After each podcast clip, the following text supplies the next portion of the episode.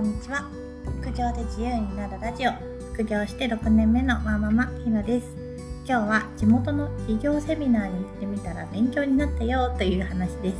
私は会社員なんですけど副業のヒントになるかなとか将来会社を辞めた時の参考になるかなと思って地元の商工会議所が主催する企業セミナー業を起こすの方の企業セミナーに行ってきました。結論としては行ってよかったです。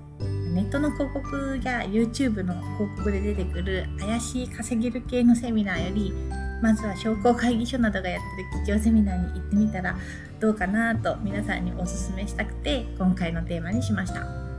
行ってよかったなと思う理由が3つあって1つ目がコスパが最高なこと。2つ目が自分のケースを質問相談できること。3つ目がモチベーションが上がることです。1つ目のコスパは、うん、すごくいいと思います。4回やって1回4時間ぐらいで3000円です。4回全部で3000円です。時間が長ければいいってものでもないですけど誰でも参加しやすくって参加のハードルが低くていいと思いました。商工会議所が主催しているので自治体の支援とかもあるんだろうと思うんですけどすごく参加者からすると安いし勉強になりました。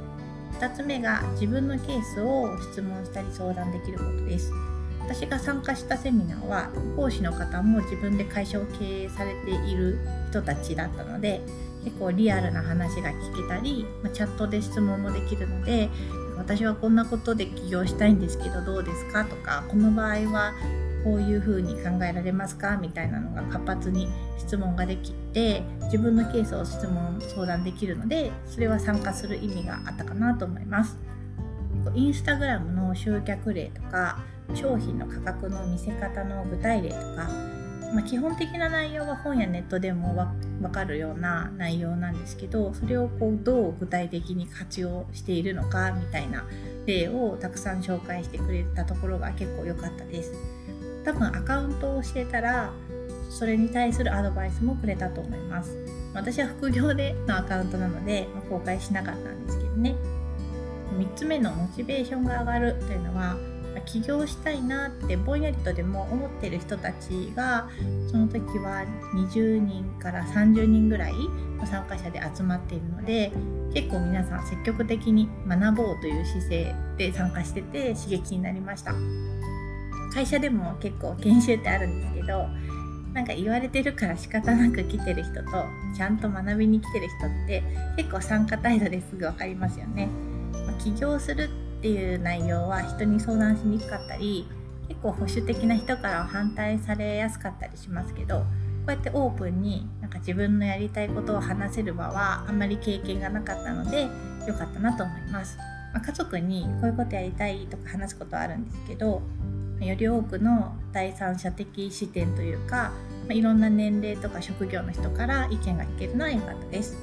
もしモチベーションが上がらないとかやる気が起きないっていう人はやる気のあふれる人たち積極的な人たちの場に参加するっていうのもいいと思いますよ。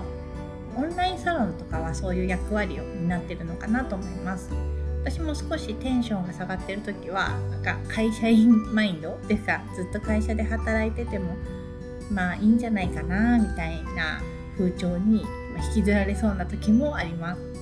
副業に取り組んでる人たちと接すると、まあ、私も頑張ろうかなってもう一回エンジンがかかったりするので、まあ、思ったよりも環境の影響って大きいんだなと感じます。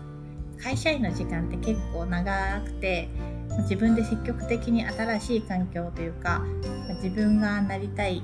自分でいられる環境みたいなところに飛び込んでいくのは大事なんじゃないかなと参加してみて思いました。特に地元の自治体がやってるやつは本当に怪しい勧誘とかもなくお値段も良心的なので気軽に参加して大丈夫でしたよ。もし興味があったら自分の周りでやってないか調べてみてはいかがでしょうか。特に地域密着型で副業したい。